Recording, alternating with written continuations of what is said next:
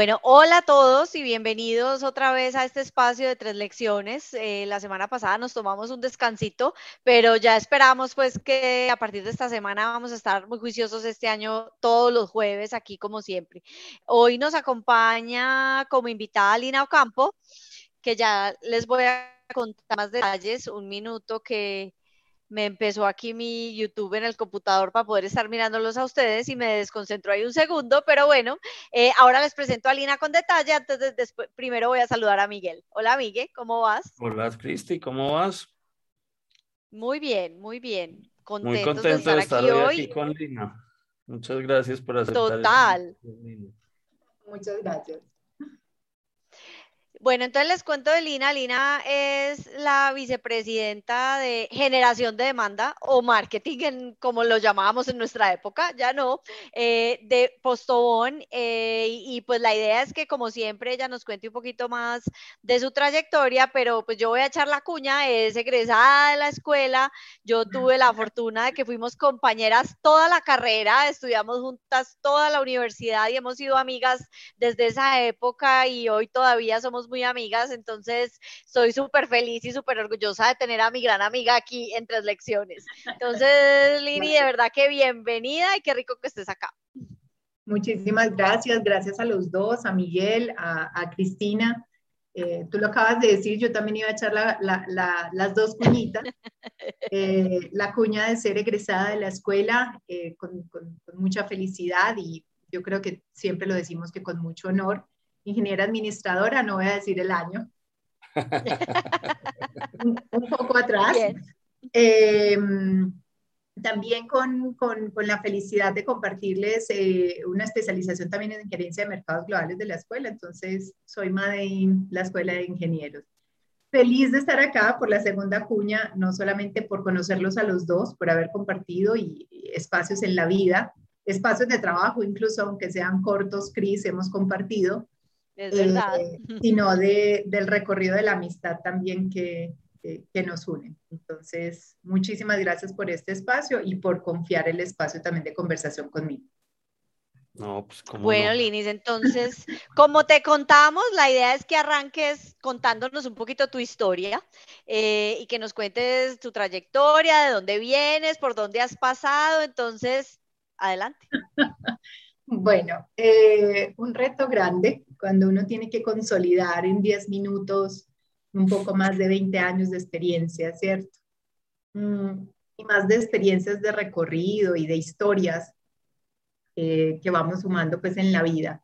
Eh, ingeniera administradora, y cuando arranco de, de, de, egresada, uno arranca como todavía como perdidito, en dónde se va a especializar en... en Lina, pero perdón, perdón, perdón, yo me voy a ir un paso más atrás, porque yo creo que Lina, eh, no solamente su carrera profesional, sino que ella también como persona tiene un montón de cosas espectaculares y creo que una cosa de, de, de la historia de vida de Lina que es muy bacana es pues que tú creciste en Urabá.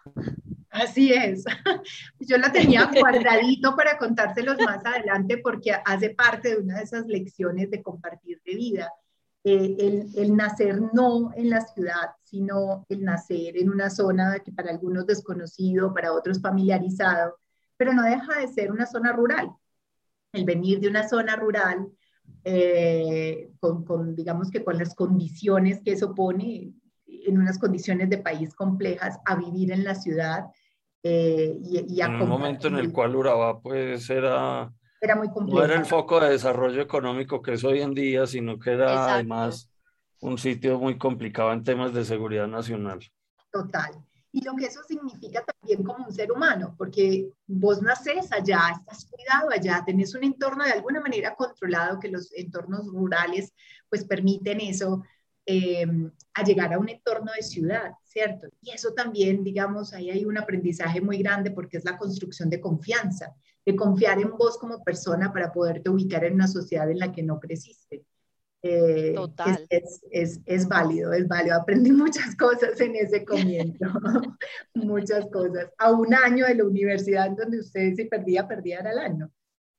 Pero bueno, retomando, era, otra época. Era otra época.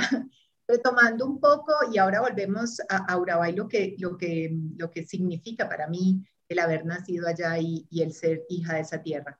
Eh, pero retomando un poco, ingeniera administradora, sale uno y dice, ¿cuál va a ser mi especialización en la vida, cierto? Y usted no, yo creo que nos vemos enfrentados a eso a los comienzos de carrera.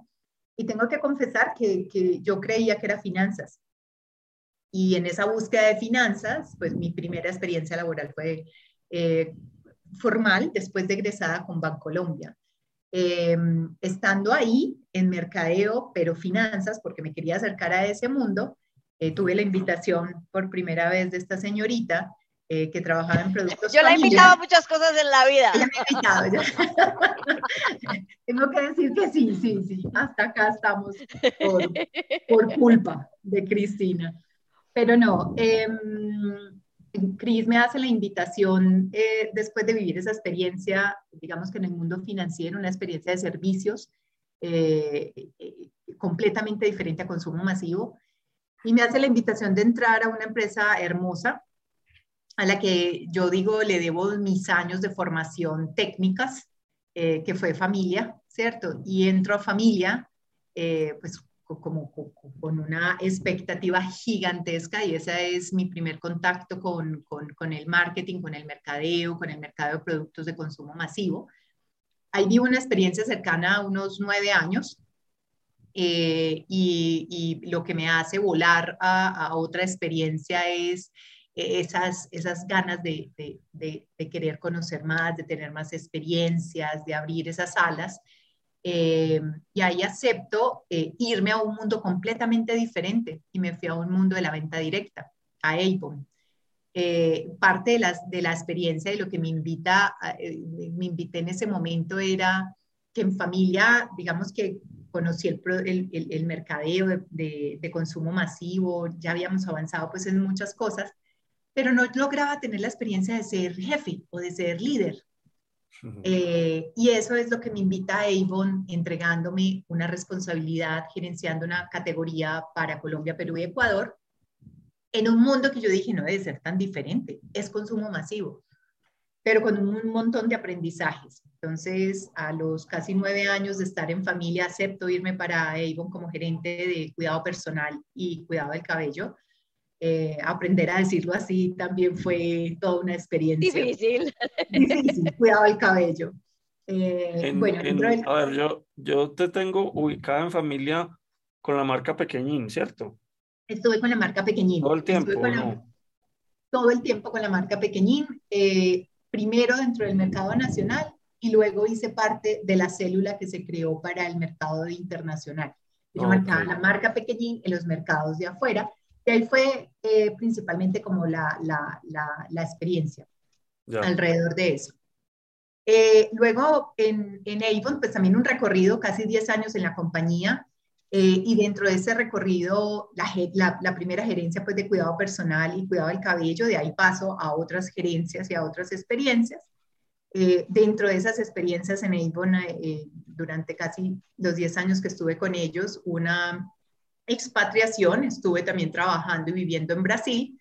Eh, ahorita si quieren puntualizamos pues un poco más en cuáles han sido esas experiencias, a manejar una de las, de las categorías más importantes para, para Avon, que es maquillaje, eh, en una lengua que no conocía, que también pues fue otro reto, o sea, ya conociendo el negocio, ya conociendo la empresa, me voy a, de expatriada pues a, a un país completamente diferente y finalmente termino en Avon en una experiencia de corporativo, o sea, siendo parte del grupo, eh, digamos que Avon Corporate.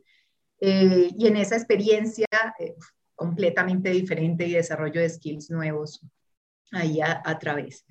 de ahí decido tomarme un año sabático, renuncio a Avon en el 2017 y decido parar un ratico en la vida con ganas de explorar otras cosas y también pues... Yo no había caído en cuenta que habíamos renunciado el mismo año. Yo también renuncié en el 2017. Sí.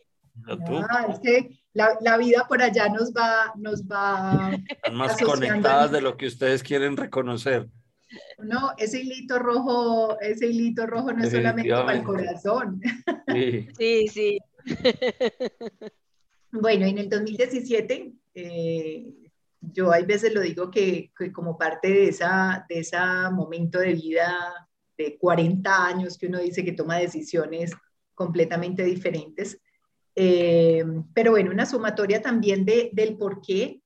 Eh, y se los resumo así, así en, una, en una frasecita. Yo, yo digo, venía surfeando la ola hacía muchos años, eh, buscando mantenerme en esa ola competitivamente de la mejor manera y siempre, y siempre pues exigiéndome mucho y decidí ver el mar desde una perspectiva diferente. Entonces, eh, la forma como lo digo es paré, me bajé de la ola y me fui para la orilla a apreciar desde una perspectiva diferente.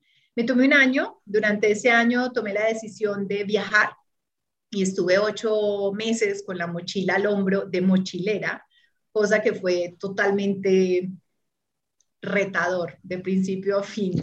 Y ahí nos podemos quedar pues un, un montón de tiempo también. Mm, pero finalmente digo que estas decisiones hay veces suenan drásticas, pero son decisiones necesarias para poder seguir en la formación de, de seres humanos que somos. Eh, o se me acabó la plata o me quise regresar, todavía estoy en, en, en, esa decisión, eh, pero no, tomé la decisión de volver a casa a finales del 2018, de volverme a ubicar y ahí volví a vivir eh, quizás lo que hace 25 años atrás viví cuando me vine de Urabá a Medellín. Ese sentimiento de desubicación, de estoy, ¿y qué hice?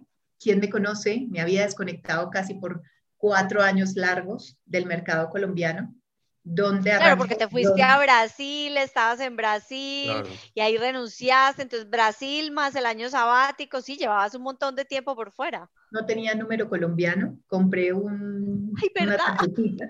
Compré una tarjetita, le puse la tarjetita, me senté en un café un 4 de enero del 2019 a pensar y a decir, ¿y ahora qué hago? Tengo que armar una hoja de vida y tengo que empezar a activarme, pero ya tengo 40 años plus entonces, eh, la verdad que, cuando uno se desubica de esa manera, algunas veces lo hacemos, eh, digamos que con la intención, ¿cierto? Y la decisión propia, otras veces no, pues eh, lo invita a uno a revisar muchas cosas. Entonces, en esas revisiones, ¿dónde hago? ¿Qué hago?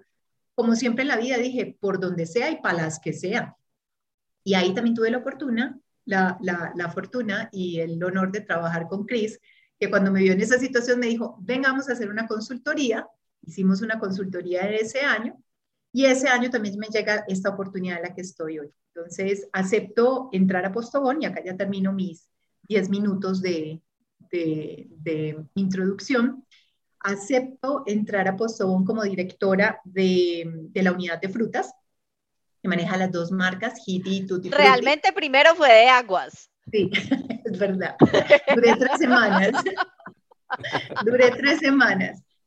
es, verdad, es verdad. La invitación me la, hace también un, un, ser humano al que quiero mucho, Juan David, egresado también de la escuela, Juan David Vélez.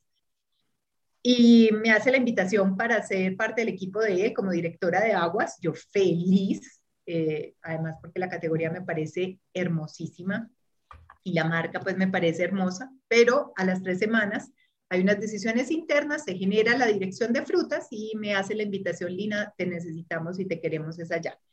Durante dos años y medio desarrollo esa función de directora de frutas y hace cuatro meses, eh, un poco larguitos, en septiembre del año pasado, hay también otros movimientos. Mm, Juan David sigue en la compañía, eh, pero pasa a, digamos que a, a encaminar otros roles y retos para la compañía y eh, me hacen la invitación de estar al frente del equipo de mercadeo o generación de demanda, como lo decimos en Postobón, eh, como la vicepresidenta.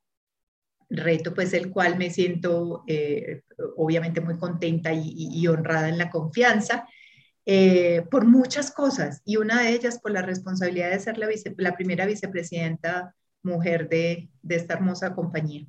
No te puedo creer. No te puedo creer. Imagínate. Con los años que tiene Postobón. Más de 100 años, más de 100 años. Pero además, pues, en, en mercadeo en Postobón ha habido, pues, muchas mujeres que han tenido, pues, como roles, yo no sé, pues, obviamente no de vicepresidentes, pero, pero sí roles importantes de, directoras. Yo no te puedo creer que eres la La verdad que la compañía se acompaña, se acompaña de, de mujeres, pues, muy talentosas, muy empoderadas, eh, pero al rol de, de comité, no había, no había llegado pues la primera vicepresidenta mujer. Eh, y eso la verdad fue muy bien recibido. Nuestra. Señor. Qué honor que sea una egresada nuestra. Por supuesto. Imagínate hasta dónde ha llegado esta, esta ingeniera Made Urabá. No, además te, te, voy a contar una cosa. Eh, uno de los, de los promotores del programa de ingeniería administrativa en la EIA, que hizo parte pues, del comité que, lo, que, que diseñó el programa y demás, eh, fue por muchísimos años el vicepresidente financiero de Coltejer. Entonces, eh, siempre teníamos una relación cercana con, con el grupo, con la organización Ardila Luli. Ah, qué bonito, qué bonito. Mm. No, la verdad es que un orgullo. Yo digo, ante tantas decisiones, ante tantos movimientos de vida, el haberme ido con las, eh, el haberme ido de Colombia a Brasil, el haber tomado la decisión de, de irme a viajar por un año, desconectarme, digamos que de lo terrenal, y llegar a una compañía, a una compañía que uno lleva en el corazón, ¿cierto? Nacimos, crecimos con Postobón. Crecimos todos con Postobón. Todos crecimos con Postobón. ¿Quién no se tomó y se toma una manzana, una colombiana? Eh, y uno hacer una conexión. un consumidor muy raro. A mí me gustan los sabores que a nadie le gustan. Me encanta la, piña, Postobón. Eso iba a decir yo, la piña, fijo la piña. es lo máximo. Todavía, todavía la hay. Eh, un ah, poquito a mí me gusta la naranjada. Pero siempre que digo que me va a tomar una piña, la gente me mira como, ¿qué? Claro. No, entonces esa conexión con una empresa que uno lleva en el corazón, o sea, eh, cuando uno tiene que estar al frente de, marcas tan, tan, tan grandes, tan, tan, de tanta historia, de tanta esencia, eh, es un reto, es un reto gigantesco enmarcar esas, esas, e, ese mercadeo para que sea sostenible en el tiempo. O sea, el reto, yo siempre le digo al equipo, lo que heredamos acá es la construcción de trabajo de 100 años y de nosotros depende que durante otros próximos 100 años estén esas marcas vigentes en el corazón. Qué bacano. Total, súper chévere. Bueno, entonces hablemos un poquito del tema que escogiste, que es liderazgo con empatía y de esas tres lecciones que nos vas a contar hoy. ¿Por qué escogiste eh, el tema? Hablemos primero de eso. No, yo creo que es, ah, fue muy retador. Había muchos temas, obviamente, de los que uno puede, puede conversar y uno dice cuál, ¿cierto? Y, y, es, y, es, y es como lo, lo, el primer filtro que uno hace y uno que empieza a cantar eh, qué, qué, mensaje o qué les comparto. Y yo creo que, que acá lo más importante Mm, no es sentarnos a hablar técnicamente que, de, algo, sino de compartir lo que ha sido como experiencia de vida de uno y cómo eso se puede, digamos que, que, transmutar para otros o, o, fácilmente puedes cogerlo como, como aprendizaje para aplicarlo en la, vida. Entonces, cuando yo hablo de liderazgo empático es porque la sociedad y, el, y el, digamos que el momento actual de vida en el que estamos, eh, hoy hay unas exigencias mayores. Entonces, años, muchos años atrás hablábamos de jefes, de figuras de jefes. Después comenzamos a hablar no de figuras de jefes, sino de figuras de líderes, ¿cierto? Porque necesitábamos que esos líderes también inspiraran y nos inspiraran. Y tuvimos líderes que nos inspiraron y líderes de los que aprendimos. Em, pero hoy las, las conversaciones, y así lo veo yo, es incluso ir más allá de esos líderes que inspiran, sino de esos líderes que conectan. O sea, la necesidad ahora es conexión, ¿cierto? Conexión de marcas, conexión de personas, conexión con qué? Con propósitos. Y para uno poder entender y conectar el propósito, pues lo que tiene que buscar es empatía, es entender al otro. Entender al otro posiblemente desde tu experiencia, o buscar entender al otro desde, desde esos canales de comunicación. Entonces, por eso quise poner ese, ese, ese tema, eh, liderazgo con empatía, porque yo creo que em, lo que les podemos compartir a las nuevas generaciones y al, y al, y al futuro de líderes que, que, que tenemos eh, es que diferencia de liderazgos existen muchos, todos, eh, y lo que tenemos que hacer como profesionales y como, y como, como personas es ir armando cuál es ese esquema de líder que usted quiere ser el día de mañana. ¿sí? Líder empático es el liderazgo que yo decidí con el aprendizaje cogido de los líderes que, que, que, han impactado mi vida e influenciado mi vida, desde papá, mamá, hermana, todos, todas esas personas son líderes. No, no ser líderes es solamente en, en campos eh, de organización, sino el liderazgo es lo que tú ves en el resto de las personas y tú coges y armas cuál es ese esquema de liderazgo eh, que quieres aplicar cuando tengas la oportunidad de, de liderar un equipo de trabajo. Entonces, lo que nos eh, estás diciendo fue precisamente una de las lecciones que nos compartió Carlos Mario Giraldo, que habló también de liderazgo y que nos dijo que la, para él lo, más importante era uno, eh, que uno aprendía a liderar cuando había sido liderado por buenos líderes. Y nos habló mucho pues como de las personas que han, que han marcado su carrera profesional pues como como buenos jefes, eh, pero, pero más que jefes, líderes. De manera que me parece muy chévere eso que estás diciendo. Me encantó esta frase de armar el esquema de líder que usted quiere ser en el futuro. Eso va para el, para el libro de frases célebres. Es que tenemos un libro que vamos a sacar a futuro de frases célebres de los invitados.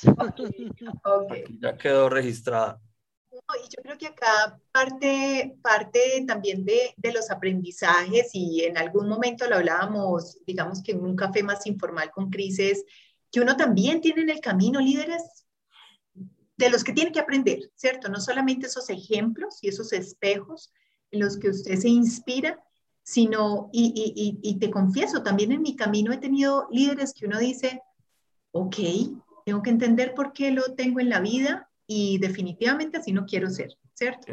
Exacto. Es que lo que hablábamos era uno, tiene los que Total, los que uno quiere ser y los que uno no quiere ser. Y Carlos Mario también decía eso. Claro.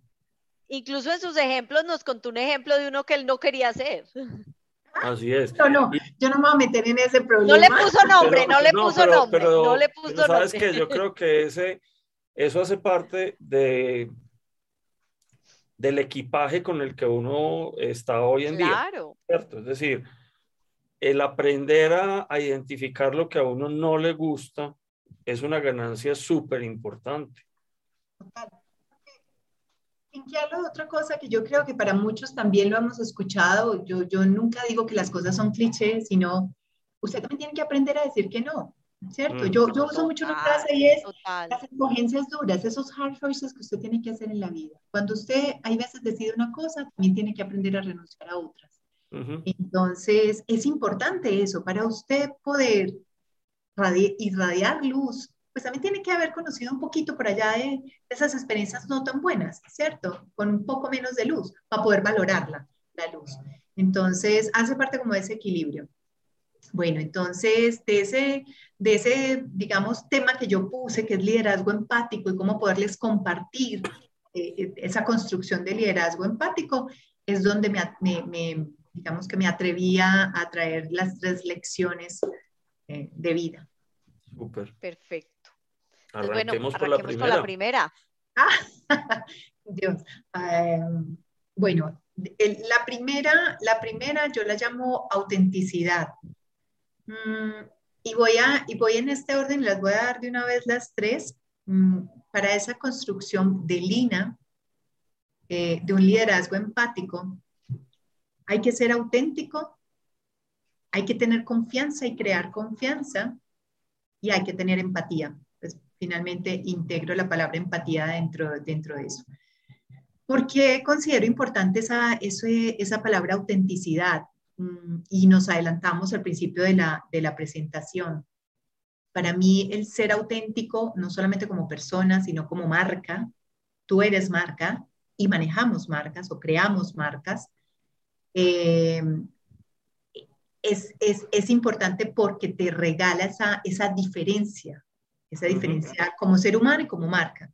Entonces, recordarme cada día dónde nací, de dónde soy, de dónde vengo, eh, me ha permitido a mí poder manejar de una manera, digamos, no más fácil, sino me ha permitido manejar esa diferencia. O sea, ahorita les, les, les contaba, el solo llegar a la ciudad para mí ya marcó una diferencia de vida y, y, y, me sentí diferente. Cuando me senté por primera vez en las aulas, en las aulas, me sentí diferente porque tenía una formación diferente, porque tenía una información diferente, no solamente formación.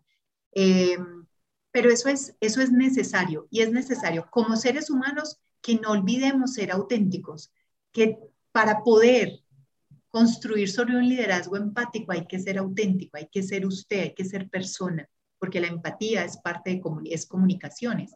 Entonces, cuando usted quiere sentarse como ser humano, no puede olvidar y usted no puede ser otras cosas, usted tiene que ser usted en esencia. Eh, por eso es, es, importante para mí el, el mantenerme siendo auténtica. Eh, si me preguntan, ¿tomas aguapanela? Claro que tomo aguapanela, crecí con aguapanela, eh, sin que eso afecte cualquier otra, cualquier otra, o, sin que eso genere juicios más bien detrás de eso. Exacto sin que eso genere juicios. Eh, la segunda lección es confianza. Mm, y la confianza, perdón, una, una, pregunta, una pregunta como en eso que nos estás contando de, de la autenticidad. Cuando te enfrentas pues, a, a, toma de decisiones o incluso pues a liderar a tu equipo, ese, ese background tuyo y esa historia que nos cuentas de venir de Urabá, de todo lo que eso implicó para tu vida y para tu formación, ¿cómo ves que eso, por ejemplo, hace que una decisión o, la forma como lideras el equipo sea diferente versus como otra persona que no tiene eso lo haría? No, yo no creo, Cris, que haya, que haya sinceramente como una diferencia. O sea, yo no estoy diciendo por el haber nacido me va a ser diferente o me, yo, yo, incluso trato de evitar los calificativos, mejor o peor, ¿cierto? Eh, simplemente que la información que yo tengo por el haber nacido posiblemente hace que, que, que busque otras cosas o que conecte con otras mm. cosas. Es más eso. Eh, entonces, no, no, es que, no, es que, no es que usted tenga que haber vivido algo diferente, no, mi mensaje acá es la importancia de ser usted como ser humano, ¿sí? Eh, y se los voy a poner un poquito más, más digamos que más, más abajo en ejemplo, y es... Ok. Mm,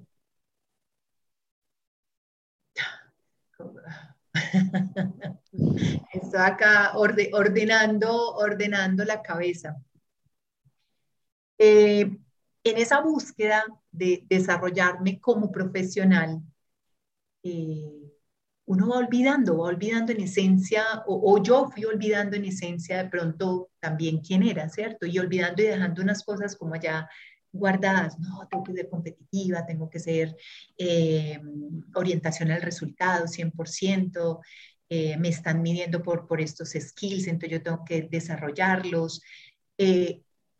Y eso finalmente, finalmente llega a un punto, eh, eh, llegó un punto en mi carrera que yo dije, ¿realmente quiero ser así? No, yo no puedo olvidar quién soy. Soy una persona cercana, soy una persona que le gusta el campo, soy una persona que le gusta viajar, eh, soy una persona que le gusta contar sus historias, porque siempre creo que contando las historias habrá otro que está viviendo una historia que le pueda servir, ¿cierto? Yo no tengo problema en compartir mis historias, mis aprendizajes, mi, resiliencia, donde he tenido que pararme, porque me he tenido que parar. Eh, y, yo creo que eso es, eso, es, eso es en esencia lo que, lo que quería decir, o sea, no olvidar ser una persona, ser usted en esencia, auténtico, porque eso también trasladado a marcas es muy importante. Cuando usted está construyendo marcas y usted está y hace parte de equipos de mercado, está construyendo marcas, la manera de generar mayor conexión es construyendo marcas auténticas, marcas reales. Te, da consistencia además en, en, los mensajes, en lo que haces, en lo que dices. Eh, eh, Sabes que cuando, cuando yo vi que ibas a hablar de autenticidad, em, te voy les voy a confesar la imagen que se me vino a la cabeza. Lo primero que pensé es que Lina tiene una sonrisa auténtica. ¿Sabes? Porque, porque sí, yo creo que la sonrisa tuya es un, es un rasgo muy característico. A ti te llena la cara la sonrisa. Y entonces yo dije, pucha, sí, esta mujer es una mujer que, que es auténtica, o sea, que cuando sonríe se le ve que lo hace desde, desde el corazón, pues que, que se goza la vida y no sé, eh, me, me, me, me, llamó mucho la atención que hablaras de eso y dije, efectivamente, es que esta es una mujer muy auténtica, pues desde lo que yo te conozco. Te voy a poner otros, otros casos. Cuando uno dice auténtico, ¿qué significa? Y por allá no voy a decir cuál de, de mis experiencias pasadas. Eh, en una de ellas me hicieron la recomendación, ¿no? Eh, que yo no me podía pintar las uñas de colores y usar zapatos de colores, botas de colores. Estamos hablando mucho tiempo atrás, mucho, mucho, mucho tiempo atrás. Entonces yo dije, ¿qué tiene que ver eso? O sea, ¿qué tiene que ver eso? Y uno hay veces se siente, uno coarte, incluso, no sé si la palabra es correcta, esa, esa, esa, esa, esa esencia de uno. Yo dije, no, yo tengo que encajar. Y para encajar entonces me pongo las uñas de francés. Eh, estoy poniendo cosas muy vanidosas. Y para encajar, entonces tengo que estar con los zapatos cafés, ¿cierto? O negros. No, no. O sea, sí, hay una necesidad seguramente corporativa de encajar, pero no olvidar la esencia de quién es uno, ¿cierto? Cosas tan sencillas como esas, pero que si uno permite, yo me quedé un ratico más en ese, en ese lado, eh, pero por eso te digo, yo, esas de las experiencias que uno dice, no va a ser mi lugar para toda la vida, porque no me van a permitir ser yo. Yo necesito un lugar donde yo me permita ser yo. Claro. Total, y ahí hay un concepto súper chévere que siempre le hablan a uno, pues en las áreas de, de, recursos humanos o de talento, donde es el fit entre la empresa y la persona. Y al final yo creo que eso tiene que ver mucho con eso. En una empresa o en una organización donde uno no puede hacer auténticamente uno, es porque el fit con la organización no está y ahí no te vas a desarrollar lo que te puedes desarrollar, no vas a sacar todo tu potencial y no vas a estar feliz y la empresa no va a estar feliz contigo. Total, total. Eso es muy importante. Y usted puede hacer su fit, o sea, yo soy, si lo voy a ver, no soy tradicional, no, no, no tengo ese esquema de pensamiento, pero hay veces usted también, Cris, yo adicionaría lo que estás diciendo, sos invitado a estar en momentos de organizaciones o de vidas precisamente para ser generador de cambio. Entonces, no solamente es importante hacer fit con una organización, sino entender cuál es tu rol dentro de esa organización. Claro. posiblemente pensás diferente, pero para eso estás siendo invitado. No nos dé miedo de aceptar ser invitados diferentes. A eso me refiero cuando hablo de auténtico. Y creo que ahora en ese tema que acabas de decir de ser inventados diferentes, pues en este momento lo debes estar experimentando al 100% siendo la primera mujer en ese comité de presidencia. Uno de los temas de conversación eh, de los light es fútbol. Pues claro, además en esa organización el tema es muy importante. Además del amor que tenemos por, por el nacional.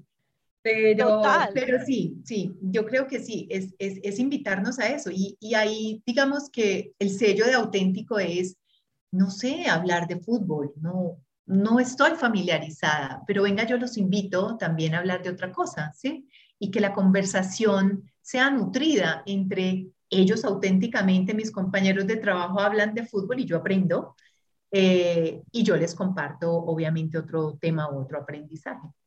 Muy bacano. Oye, eh, me voy a volver un momentico a una pregunta que te hizo Cristi ahora, porque yo me quedé pensando en ella, eh, relacionada pues como en, en, la diferencia que marca eh, el venir de Urabá en, en tu entorno profesional.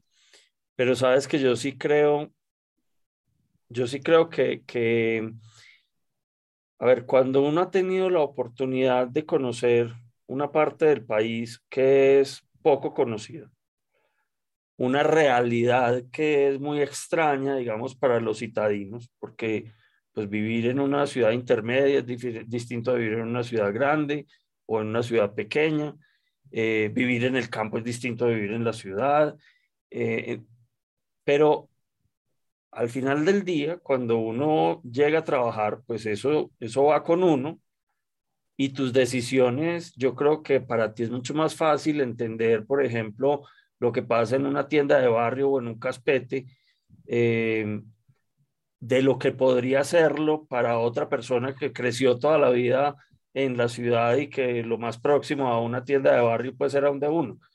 Eh, entonces, yo, yo creo que esas cosas eh, al final del día sí son unas herramientas diferenciadoras que te dan también una perspectiva eh, de vida y profesional donde tienes mucho para aportar a una organización, sobre todo con una organización que es de consumo masivo, porque es que lo masivo en Colombia está es allá en las regiones. Total, total. Yo, yo creo que tocas un tema muy importante y vuelvo y lo digo, o sea, a mí la vida me lo acercó de la naturaleza como nací, pero, pero yo creo que para todos puede ser, o sea, no, solo, no, no solamente por, la, por, por el hecho de haber nacido, todos podemos acercarnos a eso. Yo, yo lo pondría más, más Miguel, em, lo bajaría pues a, a, a la experiencia de, hay que acercarnos cuando ya estamos laboralmente activos y somos responsables del desarrollo de negocios o de marcas, tenemos que buscar acercarnos donde esas marcas o negocios se tienen que desarrollar, ¿cierto?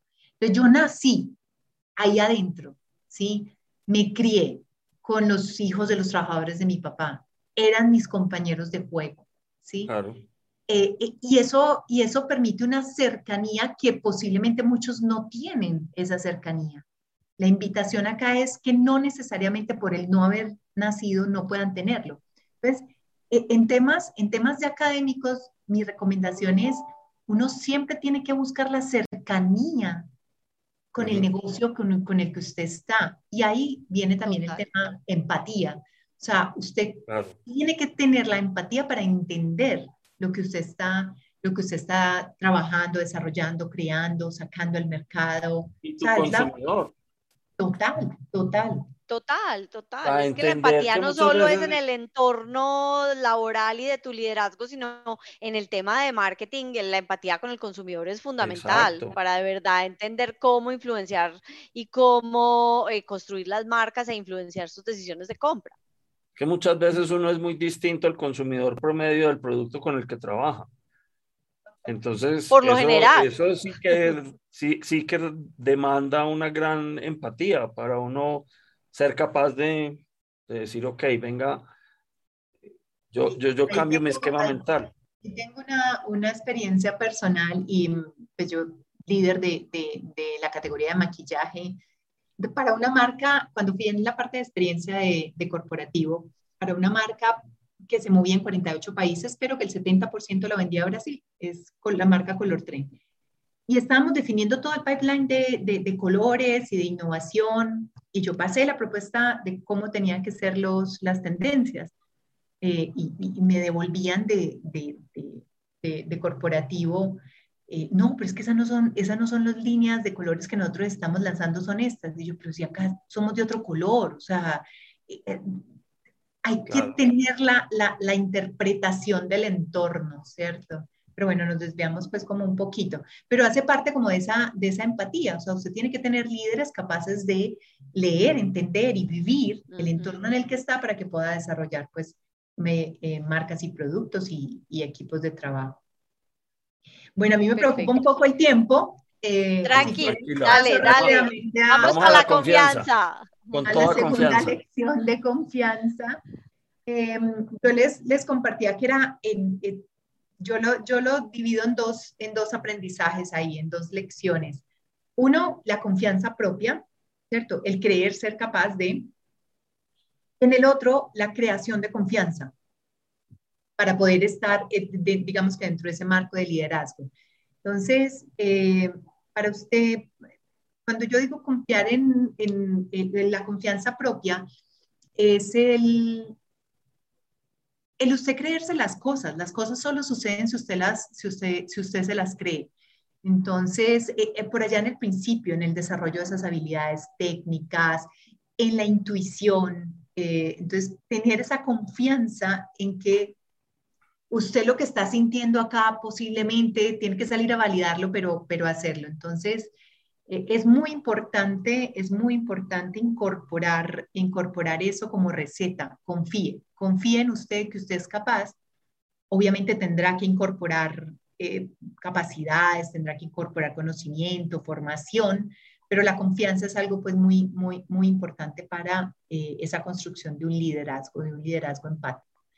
Em, y el otro es ganar confianza, y yo le sumaría respeto a eso, es porque yo siempre tengo una frase, otra célebre, eh, y es la confianza se crea. La confianza usted de primerazo no la tiene. Cris y yo nos conocimos en la universidad, no sabíamos quién era Cris y yo. Cris y yo creamos una relación de confianza porque nos empezamos a conocer y a crear esa relación de confianza.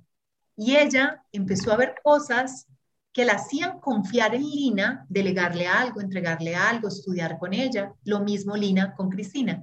Entonces, esos los equipos de trabajo es absolutamente fundamental. Entender que cuando usted llega a liderar un equipo de trabajo, lo primero que tienen que hacer es la creación de esa confianza, ¿cierto? Y no se gana de la noche a la, mañana, se gana con, con evidencias, con esfuerzos, con, con, con, con el compartir, con el, con, el, ¿sí? con el construir juntos.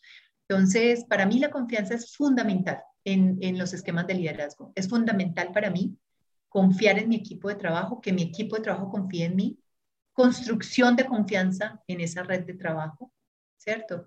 Eh, y, y, finalmente, y finalmente como receta indispensable, que yo confíe en ellos y ellos confíen en mí y que yo confíe en mí.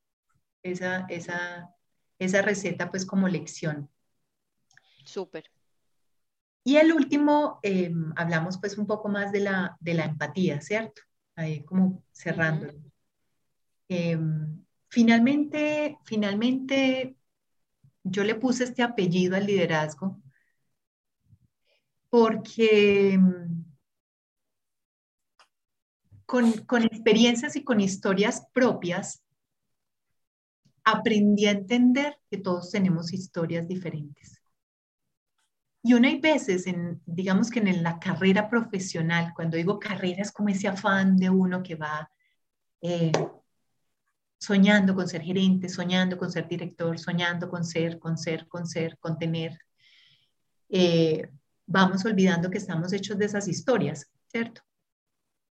Eh, yo tuve una historia mía propia de vida en, un momento que, me frenó y me dijo, ven, algo está pasando, eh, ¿cuáles son tus decisiones alrededor de eso, cierto? Y, y uno necesita tener, uno necesita tener un entorno, ¿sí? Un entorno que confíe en uno, un entorno que le pregunte a uno cómo está, para usted poder eh, seguir construyendo. Creo que estoy hablando muy enredado. Mm, en algún momento tomé la decisión de, de, renunciar, por ejemplo, a Avon por, por, por una situación de vida que, que, que, estaba pasándome hace como unos ocho años. Y, en, y ese jefe, en, jefe líder en Avon, me dijo, no, ¿por qué? Y yo no le había dicho por qué. Yo tenía mi propia historia y no se la había compartido. Cuando se la compartí, qué me estaba pasando en la vida, él me dice, no, señorita, usted no necesita eso en su vida. Usted lo que necesita es volver a construir. Y me hizo pues una lista. No es irse de la compañía, ¿cierto? Entonces, en el momento que yo compartí mi historia, él tuvo la empatía de entender esa historia y de darme las herramientas o el apoyo o, o acompañarme en esa construcción. Para mí fue una lección de vida gigantesca. Yo no te voy a decir, y tengo que confesarlo, no soy el líder amigo, pero sí soy el líder empático. Sí soy el líder que busca entender esas historias de vida, porque eso es parte de la definición de cada ser humano. Eso me define a mí, me definió Y eso define el equipo de trabajo que yo tengo. Y creo que ahí vuelve y juega la confianza, porque en esa historia que contaste tan chévere, si esa confianza pues de él hacia ti, de ti hacia él no existiera, tú nunca le hubieras contado la historia. Y él nunca se hubiera enterado y te hubieras ido. Me hubiera ido, me hubiera ido y después llegó la propuesta de irme a Brasil y lo que eso también significó en mi vida, que eso es otro capítulo de cuando significa renunciar, cuando significa enfrentarte solo a, a otros retos. E, es otro capítulo y Cris también pues, lo ha vivido en su, en su vida. Pero sí, es cierto, es cierto. Y por eso para mí lo dejé finalmente como la, como la tercera lección, porque yo creo que tenemos una responsabilidad como líderes. La responsabilidad que tenemos es, mm, lideramos personas antes que procesos. Los procesos son muy importantes. Yo soy una adicta a procesos y a metodología pero lideramos personas. Y en esa lideranza de personas, todas las personas tenemos nuestras historias, ¿cierto? Historias que nos definen, buenas, bonitas, difíciles. Eh, y como líderes, la responsabilidad que tenemos es cómo ayudamos a gestionar eso, porque todos y todos, o sea, yo también tengo mi líder, ¿cierto? Y mi líder también hace una gestión eh, pero de eso yo siento motivación, siento inspiración y eso solamente lo logra si usted logra tener empatía con cada ser humano de manera independiente. Qué chévere eso. Estoy tomando aquí nota Estamos los dos tomando para mi resumen del final. Perfecto. bueno, Lini, no, yo no, súper chévere, súper chévere y yo creo que estamos súper bien de tiempo. Si ves, uno siempre vuelve y coge y esto, el tiempo siempre nos funciona muy bien. Total, entonces yo creo que clave propongo, invitamos a todos los que nos están viendo que pues nos empiecen a mandar ahí preguntitas por el chat y mientras tanto, como siempre, les voy a hacer el resumencito de, de las tres lecciones de Lina, ¿les parece? Perfecto. Bueno, entonces, eh, en este tema, Lina, que escogiste de liderazgo con empatía o liderazgo empático, eh, las tres lecciones son primera, la autenticidad, y ahí anoté eh, lo importante que es ser usted y no perder la esencia. Me encantó como hablabas un poquito como de esa esencia de cada ser humano y cómo es súper importante no perder esa esencia eh, en tu mundo laboral y obviamente pues también en tu mundo personal. Y me pareció también chévere que hablamos un poquito de esa autenticidad en paralelo con lo que eso implica a la hora de uno construir marcas y cómo esa autenticidad es importante, pues obvio para uno como profesional profesional y ser humano, pero también volviendo a lo técnico como dentro del tema de construcción de marca, que es súper interesante. La confianza como la segunda lección y ahí la abriste en dos partes que me parece fundamental, tenerla y crearla. Tenerla para uno creérsela y ese creérsela también lo hemos oído ya de varios de nuestros, de, de nuestros invitados, sobre todo en el tema de emprendimiento. Y eh, Sí, total. Y eh, también pues crearla con tu equipo pues hacia arriba, hacia los lados y hacia abajo. Y por último, pues todo se cierra con el moñito de la empatía, que hablábamos como todos tenemos historias diferentes y desde el liderazgo es súper importante entender esas historias de cada una de las personas de tu equipo para de verdad ayudarlos a gestionar eh, pues su tema profesional y, lo que estén haciendo dentro de la compañía y con esa claridad de que todas las historias son distintas y que hay que tener una empatía con cada persona de manera independiente, que me parece que eso es súper bonito, como ese reconocimiento a la individualidad y a la autenticidad de cada uno. Entonces, no sé si me haya faltado. Yo apunté también una frase que me gustó mucho, una frase que me pareció célebre. Porque Lina nos dijo que yo confíe en ellos que ellos confíen en mí y que yo confíe en mí. Ah, ese, resumen de, de, la lección de confianza me pareció espectacular.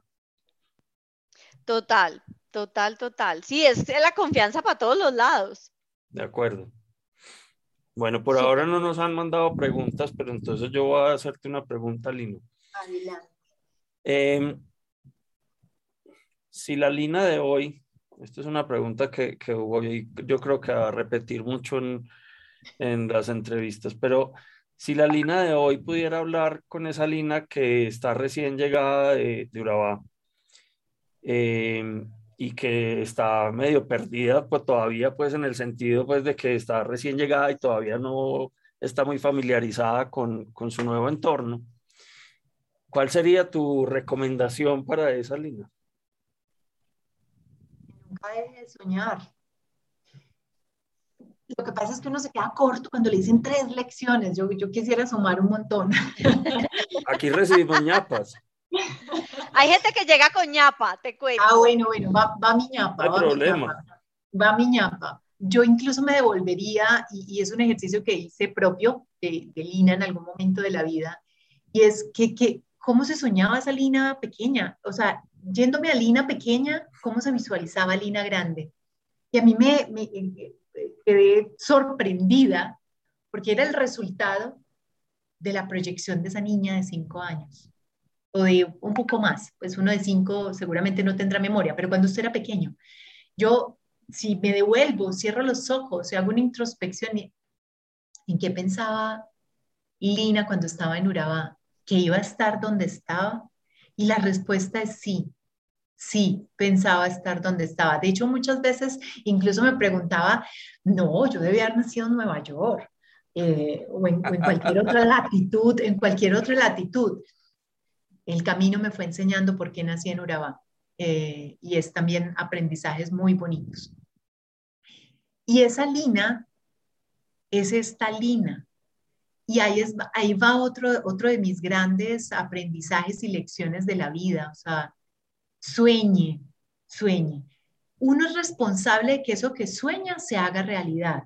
Y lo aplico en todo, en el trabajo. Eh, eh, hace poquito mi jefe eh, me dice, te estás cargando muchas cosas. Posiblemente, y hace parte de las renuncias que tengo que hacer, pero es ese gusto de me estoy soñando esto o estoy queriendo que esto suceda y usted tiene que hacerlo realidad. A nosotros no se nos puede olvidar, y hago esto no como simbólico, sino de me remango las mangas. ¿Sí? Uno es el responsable de hacer realidad lo que sueña, y ojo con lo que sueña. ¿Sí? Entonces, sueñe bonito, sueñe grande y vaya por eso. ¿Quién lo hace verdad? Usted lo hace verdad. Entonces, sí, soy el resultado de eso de esos sueños, no solamente de la línea llegada de, de Urabá a la universidad, eh, que no sabíamos ni qué bus coger, nos íbamos las tres, mi mamá, mi hermana y yo, eh, en el carro recorriendo la ruta o en el bus más o menos haciendo la ruta para no perdernos ninguna de las tres. Eh, y, y, esas historias, pues uno dice, o sea, en serio, sí, en serio, hacíamos la ruta a las tres porque nos daba miedo perdernos qué ruta de bus era la que teníamos que coger. Eh, pero esa Lina, esa Lina nunca ha parado de soñar, yo no paro de soñar. No paro de soñar. Para mí la proyección del sueño es, es lo que genera vida. O sea, eh, ser un soñador. Y, y yo creo que, que, que, que, es muy heredado. O sea, voy a poner, y ojalá pues uno tuviera la oportunidad también para, para dar el espacio de lo que aprende del papá, de la mamá, eh, y de la hermana, de ese entorno con el que uno nace. Eh, pero en este momento le, puedo dar el espacio a mi papá dentro de, dentro de esa construcción. Es un hombre que nunca ha parado de soñar. Nunca ha parado de soñar. Y es lo que es porque siempre ha soñado. Yo soy lo que soy porque no he parado de soñar. Porque estoy posiblemente no con el título de, ay, me soñaba ser vicepresidenta de Mercadeo de Postón. Eh, pero sí me he soñado liderando equipos de trabajo de alto rendimiento grandes. Y esto es un equipo de trabajo de alto rendimiento y grande. Son casi, casi 60 personas. Entonces, el sueño de ser líder se me está cumpliendo. Qué bien. Lina, mm, antes, antes de que empezáramos hoy el programa, estaba reunido con, con una niña que está terminando colegio y vino con su mamá y su abuelo. Em, y la niña me hizo una pregunta que te la voy a hacer a ti en función de lo que nos contaste ahorita de tu recorrido. La niña me dice, em, ¿usted qué me recomendaría que cuál es el área por donde yo me debería enfocar en la carrera? Compleja, porque mm, yo creo que eso no se, eso no se define, eso se siente. Eh, usted lo tiene que sentir y, se los voy a decir de esta manera. Yo siempre he, he tenido una fascinación por los números, me gustan, soy numérica, me los aprendo con una facilidad gigantesca. Entonces, ni siquiera me, los memorizo, ¿cierto? Porque me gusta memorizármelos. Eh, no los teléfonos, los números, los de mercado, no sé. Bueno, en fin. Y en esa fascinación, por eso yo dije, no, la finanza es lo mío, ¿cierto? Por eso decidí estudiar ingeniería, porque los números eran lo mío. Y por eso me gustaba cálculo, porque los números eran lo mío. Eh, cuando Cris me hace la invitación, y acá es el, el paralelo y el, y el, digamos que el hito de, de, por cuando yo arranco realmente a meterme en mercadeo. Cris me hace la invitación a participar en un proceso de, de, de familia Sancela en ese momento. Y salí de la entrevista y me dijo, ¿qué tal? ¿Cómo te fue? Yo le dije, ay, Cris, no sé. Porque es que me, me, me pintaron dos puestos. Uno, en ese momento estaba la telenovela Betty la Fea. Uno era hacer toda la numérica de la categoría. Eh, los análisis financieros, la programación de ofertas, el PIG, todo lo que tenía que ver con números. Y eso es lo que yo creía que a mí me gustaba, ¿cierto? Y que, y que soy buena. Y el otro era manejar la marca, pequeñita, la comunicación. Y yo dije, es que yo creo que a mí me quieren contratar para el puesto de Betty la Fea, pero el otro me pareció, pero el otro me pareció más interesante. Entonces, a mí me encantó la respuesta de esta mujer, por eso la quiero tanto. Y me dice, no importa cuál entres, la carrera te la haces tú. Ese fue de los primeros consejos profesionales que yo he recibido de esta, de esta mujer a la que de verdad quiero y admiro. Y me dijo, la carrera te la haces tú. Y yo acepté el puesto de Betty la Fea, el de los números. Y ahí hay otras historias, pues detrás, eh, eh, tengo que, que confesar, hace unos minutos atrás, una hora atrás, estaba hablando con mi papá, dice, mi hija, estoy muy orgulloso, voy a escucharla. Y cuenta esa historia, esa historia tan bonita que usted tiene en familia. Y yo, pues, papi, si se abre el espacio, la, la comparto. Y la historia es que en haciendo el puesto financiero, ¿cierto?, de la marca, se abre una vacante de administrador de categorías, de categorías, category, category management, pues en ese momento que estaba súper de moda, no De moda, era el tema de moda. Era, usted en mercadeo estaba, usted era el category, Eso era lo que carrera, carrera asegurada. Y se fue el category, que tenía experiencia en, la marca. Y me alarrimo yo al, al, al, gerente de la marca en ese momento y le digo, deme la oportunidad de hacer esa, ese, ese, ese mm, rol. Y me dijo, pero tú no tienes experiencia. Yo tenía 24 años, 24, 25 años. Me dice, tú no tienes experiencia. Yo le dije, yo sé que yo no tengo experiencia, pero yo puedo con eso, yo quiero eso.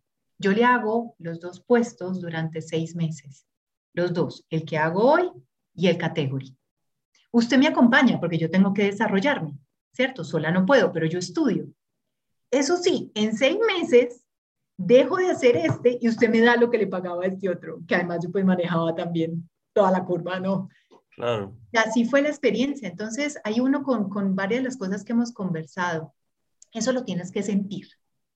Yo arranqué pensando que era finanzas y encontré en el mercadeo una satisfacción. Es una, a mí me encanta sentarme con los equipos de trabajo a construir marcas, a construir productos, a desarrollar productos. Eh, y eso los números, obviamente los números uno no se desliga de ellos, pero esa sensación no me la, no me la hubiera dado estando en servicios o en finanzas. Sí, eh, es que muy parecido pues fue lo que yo le dije a ella, le dije, eso es una respuesta que nadie le puede dar, porque es una respuesta que solamente uno puede eh, identificar, sentir o eh, descubrir en el, en el proceso. Pero ahora pues que contaste que, que habías arrancado muy como con la idea del mundo financiero y que finalmente terminaste el mercadeo, dije, bueno, este es un muy buen ejemplo de, de cómo uno en la vida pues va encontrando eso y va encontrando, a veces son puntos de inflexión, a veces son momentos de reflexión, a veces son momentos de, como dijiste ahorita, de hacer un sabático, de, irme a mochilear o de, lo que sea necesario, pero eh, son momentos que finalmente co corresponden solamente como a la vivencia personal, pues na nadie te puede garantizar, porque sí, a uno le dicen, ay, usted es bueno para las matemáticas, estudia ingeniería, pero a lo mejor uno es bueno para las matemáticas y lo que le gusta o donde se desarrolla es en la psicología o en cualquier otra cosa y entender que uno no se desliga, uno no se desliga de todo. O sea, yo estuve en, estoy en mercadeo, yo no me desligo del número. O sea, y, no, y, los números son una herramienta para tu trabajo. Absolutamente. Y fundamental, además, pues. Así, ah, acá somos marqueteros financieros. Total, total. No, y, y me, me, parece súper chévere ahí con la historia que contaste y lo que decías ahora, que uno es el responsable de hacer realidad lo que sueña. Creo que tiene mucho que ver, porque al final vuelvo a lo que te dije en ese momento de que uno se hace la carrera, es eso, es uno se hace responsable de, de hacer realidad lo que uno quiere, ¿cierto? Y si uno okay. no se hace responsable, pues otros la navegan por uno y al final uno ni sabe dónde llegó pero como Alicia en el País de las Maravillas, ¿cierto? Si usted no sabe para dónde va, pues cualquier camino es válido. Pero si usted sí sabe para dónde va y se hace responsable, usted mismo se forja su camino y se hace su y se y se pinta su carrera, por decirlo así. Cristi, y con una con una cosa también que es súper importante en eso que acabas de decir de hacerse responsable, que, que Lina nos lo decía, pues que uno es responsable de hacer realidad lo que sueña es que hay veces en las cuales eso implica decir que no y eso implica decir Total. ya no más. O sea, yo ya no me identifico aquí o ya ya cumplí el ciclo o ya esto no me produce lo que me producía el primer día de trabajo y me voy a ir a buscar una cosa que, que sea, retomando las palabras de Lina, más auténtica para mí, que me permita conectarme mejor. Así es. Así es. Total. Bueno, no, yo creo que ya sí se nos acabó el tiempo y aquí para cerrar, Lina, pues volverte a agradecer por haber aceptado la invitación. De verdad que estuvo súper chévere la conversación. Creo que viste que no tenías que estar nerviosa. Es mi primera entrevista en la vida. No, de verdad. Pero te de fue muy bien.